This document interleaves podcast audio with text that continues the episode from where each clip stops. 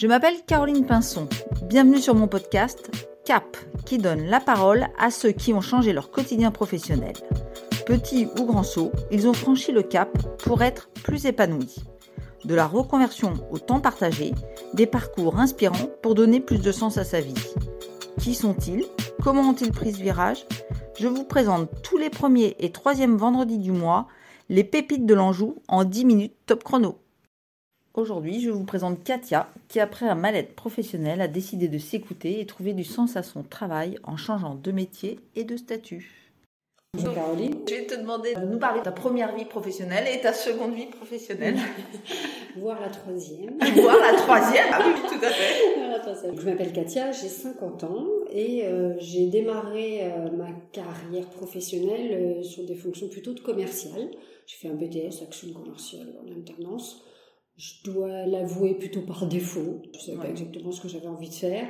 Donc je suis partie là-dessus. Et puis bah, finalement, je suis toujours plus ou moins restée euh, euh, dans le, conseil et la vente de plutôt de prestations de services. Et c'est ça qui m'a plu dans la mesure où euh, j'avais vraiment cette posture de conseil et pas de vente. C'était toujours, ça a toujours été important pour moi de euh, me mettre au service de mes clients.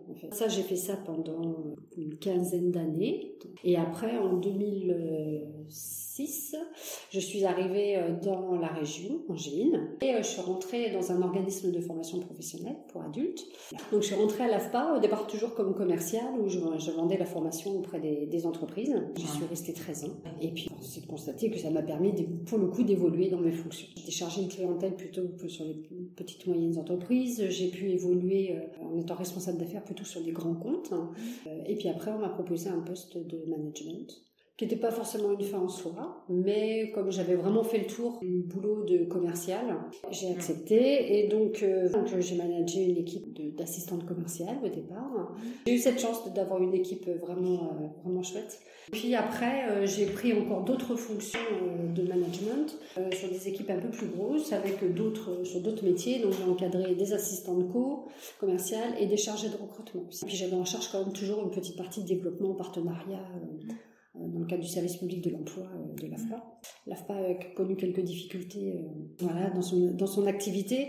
donc il y, a, eu un plan social et au départ je me suis dit je, vais, partir enfin, il faut que je fasse autre chose. Et j'arrivais quand même un petit peu au bout en termes d'intérêt sur le management, sur les conditions de travail, tout ça, c'était, j'y trouvais plus trop mon compte. Donc j'ai souhaité quitter l'AFPA et j'ai pris la direction d'une agence d'intérim pendant six mois et euh, bah ça a été alors ça n'a pas été une expérience positive du tout mais ça a été un mal nécessaire pour que je j'intègre que définitivement c'était plus pour moi. Je suis tombée sur un management extrêmement euh, pervers. Ouais, ouais, c'est possible. ça existe malheureusement. Ouais, voilà, c'est ça. Et qui attendait moi que j'ai le même méthode de management. Donc c'était pas possible, juste pas possible. Quand il y a un moment dans tes valeurs, enfin, de percuter tous les jours dans tes valeurs, de, de, travail, d'honnêteté, de, de, de, justice même, Enfin, c'est plus possible, quoi. Hein. Et donc, euh, voilà. Donc là, ça a été vraiment très, très, très compliqué. Il a fallu que le corps craque un petit peu. Euh, j'ai fait un, un gentil euh, zona ophtalmique qui a été plutôt costaud. Et donc là, je me suis dit, bon, stop, il faut arrêter. J'ai mis fin à ma période d'essai, parce que j'étais partie de l'AFPA dans le cadre d'un mm. congé, euh, un congé sans solde. Mm. Donc j'ai réintégré l'AFPA pour bénéficier du plan de départ volontaire. C'est important de le dire parce que après c'est grâce à l'AFPA que j'ai pu euh, me former. Donc voilà, donc là je me suis retrouvée en disant bon ok, je sais ce que je veux plus faire, je sais pas exactement ce que je veux faire. Ouais, aucune idée à ce moment-là. Non, j'avais des envies, mais vraiment des idées concrètes, euh, mm. pas, pas, vraiment. Et donc j'ai été aidée dans mon parcours quand même, parce que du, fait que c'était dans le cadre d'un plan de départ volontaire, on avait un accompagnement. Et donc j'ai été accompagnée et très accompagnée aussi par mon mari. Je, vais partir de mes valeurs en fait. Comme j'ai été vraiment percutée, euh, que ça a été quelque chose qui a été très difficile avant, et ben là je vais partir de mes valeurs et qu'est-ce que je peux en faire mmh. Qu'est-ce qui m'anime Qu'est-ce qui m'a toujours animé finalement Très clairement, c'était euh, l'aide, l'accompagnement, euh, l'écoute. Donc je me suis dit ok, on va partir de ça. J'ai pensé à être à travailler Ah à oui. être consultante ouais ouais sur le- les, justement sur les transitions professionnelles Ouais. parce que j'ai bossé avec pas mal de cabinets aussi dans ce dans le cadre de l'AFPA c'était une idée mais c'est je Mm. sentais que c'était pas le truc qui me faisait le tilt quoi et puis bah là mon mari a eu un, un rôle important parce que c'est lui en fait qui m'a dit mais pourquoi tu penses pas à être euh, à être sophrologue? T'as- je lui avais expliqué les- les- l'expérience que j'avais eu moi de la sophrologie en, personnel avais été Euh, accompagnée j'avais été accompagnée euh, voilà par un sophrologue. par un sophrologue et, euh, et ça, j'avais vraiment trouvé la méthode top. Mm. Très honnêtement, je m'étais dit, mais on va, on va appeler ça thérapeute, quoi. Je me disais, mais jamais de la vie, quoi. Enfin, pour moi, c'était le truc complètement inatteignable. Pourquoi? J'en sais rien, hein. Les petites pensées limitantes, on se Oui, dit qu'un Il y truc. avait une euh, barrière. il y avait une barrière, je dis, moi thérapeute. Et donc, bah, je me suis quand même euh, renseignée et j'ai commencé à regarder euh, et je- sur Internet. euh, Je me suis dit, waouh, ok, finalement, en fait, euh, c'est pas, c'est pas hors de portée. Euh, alors, l'avantage d'avoir bossé 13 ans dans la formation professionnelle, c'est que ça m'a beaucoup aidé pour aller chercher des infos, euh, puis regarder vraiment là où il fallait, être très attentive sur la qualité de la formation, etc. Donc, déjà avant de valider mon projet professionnel, j'ai rencontré des sophrologues en activité pour voir si c'est pas une image un peu galvaudée du, métier et voir si c'est vraiment quelque chose qui me correspondait. Et ces rencontres m'ont beaucoup aidé parce que bah, ça m'a permis de me dire ouais mais si en fait euh, c'est pour moi quoi. A- J'ai l'impression qu'il y a beaucoup de personnes qui veulent se reconvertir dans le domaine. Le domaine du bien-être effectivement attire beaucoup parce que je pense que la pandémie du Covid a- Exacerber cela. Ouais, a exercé clairement. Dans l'air du temps, entre guillemets. Donc, Oui, euh, je pense que ça joue sur ces Ouais. thématiques de reconversion. Est-ce que justement il n'y a pas beaucoup de concurrence? Est-ce qu'il y a encore Si. de la place? Je, je t'avoue que ces questions-là, je me les suis pas posées au départ. À partir du moment où je me suis dit, ok, c'est ça que je veux faire, Mm. C'est euh, un peu comme les gamins, tu sais, qui veulent leur un, un cadeau Mm. spécifique pour Noël, quoi. C'est ok, j'y vais, quoi. En fait, j'ai- euh, Occulter tout le reste. Go. un peu, j'avoue. Pourtant, je suis plutôt team contrôle, hyper contrôle, the control. J'ai contacté plusieurs euh, écoles parce que la sophrologie n'est pas un- une profession qui est homologuée. Il y a des syndicats professionnels, etc. Mais il n'y a pas de diplôme reconnu par l'État. Donc il y avait ça aussi qui m'interrogeait. Et donc du coup, tout est possible. C'est-à-dire que tu peux te former en sophrologie en trois jours. Une formation sur Groupon qui te propose d'être sophrologue en trois jours, faut Ah le ouais. savoir. Et des, des écoles qui vont te proposer deux ans peu de formation. J'ai rencontré quatre écoles différentes qui allaient de six mois de formation à deux ans. J'ai passé des entretiens de recrutement dans les quatre. Donc, je me suis formée à l'Institut de sophrologie de Rennes. L'entretien que j'ai eu avec le directeur de l'école euh, correspondait complètement, enfin, ça m'a complètement rassurée, en tout cas, sur la qualité de la formation. Et voilà, et donc j'ai démarré en octobre 2020. Et c'était top, c'était vraiment une formation très professionnalisante. Avant de pouvoir euh, devenir sophrologue, il faut avoir quand même vécu la sophrologie pour soi. Et puis travailler aussi sur soi, parce qu'on est amené à recevoir quand même des personnes Mm. qui sont en difficulté.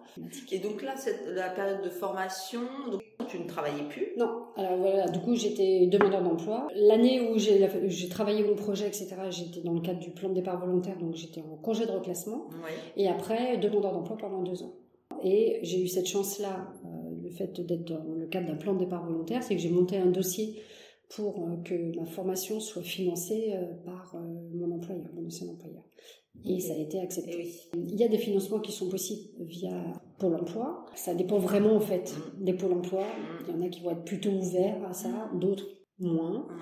Le CPF, il est mobilisable que s'il y a une certification RNCP. J'ai été diplômée au mois de décembre et puis euh, bah, j'avais 2022. déjà 2022 absolument et donc j'avais déjà en fait trouvé euh, parce c'était important pour moi euh, d'intégrer un cabinet pluridisciplinaire pour deux raisons. La, la première, en, en- en termes d'activité, euh, c'est permet des prescriptions de la part de mes collègues. Je peux pas me retrouver seule parce que euh, ce qui m'a toujours animée vraiment, c'est aussi de bosser avec les gens euh, en Mm. complémentarité, esprit d'équipe, etc. Après, oui, effectivement, je me suis installée, donc profession libérale, donc en entreprise individuelle en fait. J'ai ouvert le cabinet donc le 2 janvier 2023. C'est tout frais. C'est tout frais. Aujourd'hui, euh, ça fait donc quelques mois que tu Mhm. exerces ce métier. Oui. Comment tu te sens? À ma place. Ouais, à ta place Ouais, je me sens à ma place. Euh, c'est beaucoup de- d'inquiétudes dont on parlait au départ, Ouais. de dire ok, je vais être sophrologue, comment ça va se passer après? Pff, J'en ai aucune idée, mais j'y vais. Et ça, bien évidemment, après, bon, une fois passé l'excitation du moment, il y a un moment où tu dis bon, il va quand même falloir que je réfléchisse à comment ça va se passer. Alors l'école aide aussi, euh, c'est qu'elle est, c'est professionnalisant, on nous apprend la sophrologie, mais aussi à être sophrologue. Je suis convaincue aussi que, tu disais tout à l'heure, il y a beaucoup de concurrence, c'est vrai. Pour autant, euh, moi-même en tant que euh, patiente potentielle, quand je vais voir un, thérapeute, ce qui m'anime, c'est la méthode, mais c'est aussi la personne que j'ai en face de moi. Et ça passe ou ça passe pas. Et c'est ok. On parle beaucoup d'alliance en fait entre le thérapeute et son patient. Et c'est en ça, je me dis que en fait tout le monde a sa place. Tu interviens aussi en entreprise auprès des salariés pour, par exemple, mieux gérer leur stress, Exactement. les émotions. voilà, dans le cadre de la QVCT, hein, qualité de vie et conditions de travail. J'interviens donc en entreprise, également dans parce que j'aime beaucoup le, public étudiant jeunes adultes. Et donc j'ai fait mon stage d'application pendant ma formation à l'école supérieure d'agriculture, Angers, où euh, j'ai fait 12 séances de groupe avec des élèves ingénieurs. C'était top, absolument top. Puis bah, ça s'est vraiment très bien passé parce que les âmes a repris euh, cette année. Est-ce qu'aujourd'hui, tu, tu, je n'ai pas l'impression, hein, mais est-ce que mhm. tu aurais des regrets euh, Non. à ce stade? Non. Aucun, aucun regret. Le, confort hein, d'avoir un salaire qui tombe tous les mois, je ne l'ai plus, clairement. c'est la partie la plus anxiogène pour moi. Pour autant, là aujourd'hui, à 4 mois et demi euh, d'activité, euh, je fais avec. Quoi. Voilà. C'est certainement le, le, point noir euh, du truc, hein, c'est la sécurité financière. Parce que là, j'arrive en fin de droit pour l'emploi, donc là, j'ai il n'y a plus de filet. Voilà, j'ai plus de filet. Donc ça veut dire aussi que tu impliques bah, ta famille, enfin ton mari, tes enfants, dans le projet, forcément, parce que ça a un impact sur leur qualité de vie euh, au quotidien. Donc euh, j'ai la chance d'avoir un mari et des enfants qui sont top euh, là-dessus. J'ai pas de doute sur ma capacité à arriver à vivre de mon activité. C'est juste le temps. Ton métier de commercial t'aide, j'imagine aussi. C'est facile. Un atout pour toi oui, par rapport à d'autres sophrologues. Ouais, c'est ça. Bah, déjà, j'ai un petit réseau professionnel, mmh. entreprise, qui me facilite les choses, vraiment. Voilà. Bien que ce soit différent d'aller voir une entreprise pour aller vendre une presta de service et d'aller voir une entreprise pour te vendre toi, en fait. le produit, c'est toi. Le produit, c'est toi. Voilà, c'est ça. Et là, je me suis aperçue ça, je me suis dit, ah, c'est pas si confort que ça, en fait. C'est quand même pas la même chose, mais c'est ce que tu es, toi. Quel conseil tu donneras à des personnes qui souhaitent aussi se reconvertir, mais qui hésitent, qui ont ces freins euh, de bah, l'anxiété, euh, tu en parlais, financière. Et il y a la formation, il y a, enfin, c'est inatteignable, comme tu disais. Bon, déjà, s'écouter. Pour moi, le maître mot, c'est trouver du sens. Mm. Donc dès lors que pour travailler sur, son, sur ton nouveau projet professionnel, si tu trouves du sens à ce que tu fais, c'est beaucoup plus facile. Et tu trouves du coup les solutions. Après, la partie financière, et pour le financer sa formation, et pour après, il y a plein de structures en fait qui peuvent t'aider. Il y a par exemple le CPF s'il y a une certification RNCP, Pôle emploi qui peut, quand on est demandeur d'emploi, là, les anciens employeurs, donc on le siffle maintenant, plus comme il était, mais il peut y avoir transition pro. voilà, la transition pro qui peut aussi financer, financer les formations. Il faut, faut rien s'interdire en fait. Moi, j'avais fait un mini business plan euh, pour pouvoir euh, convaincre que mon projet professionnel était la route. En fait, quand tu trouves du sens à ce que tu fais, je dis pas que toutes les portes elles s'ouvrent, mm. mais tu es, habité par ton projet. Et ça marche quoi. Enfin, ça, marche. ça porte. Ça, porte. En tout cas, ça porte. Et, là, moi, sur un, si je veux faire un, premier bilan euh, sur ces quatre mois d'activité, j'aurais pas pensé. J'ai eu une dizaine de patients, j'ai fait une vingtaine, un peu plus d'une vingtaine de consultations individuelles. Je bah, je m'attendais pas à ça, quoi. Donc là, euh, aujourd'hui, alors je paye juste les charges, hein, je me paye pas, mais au moins ce que je gagne, je. Ouais, donc, euh, un bon démarrage. Très bien, bah, je te remercie, Katia. Merci à toi. J'espère que les paroles de mon invité vous auront donné quelques clés pour avancer dans vos réflexions, vos projets, vos envies.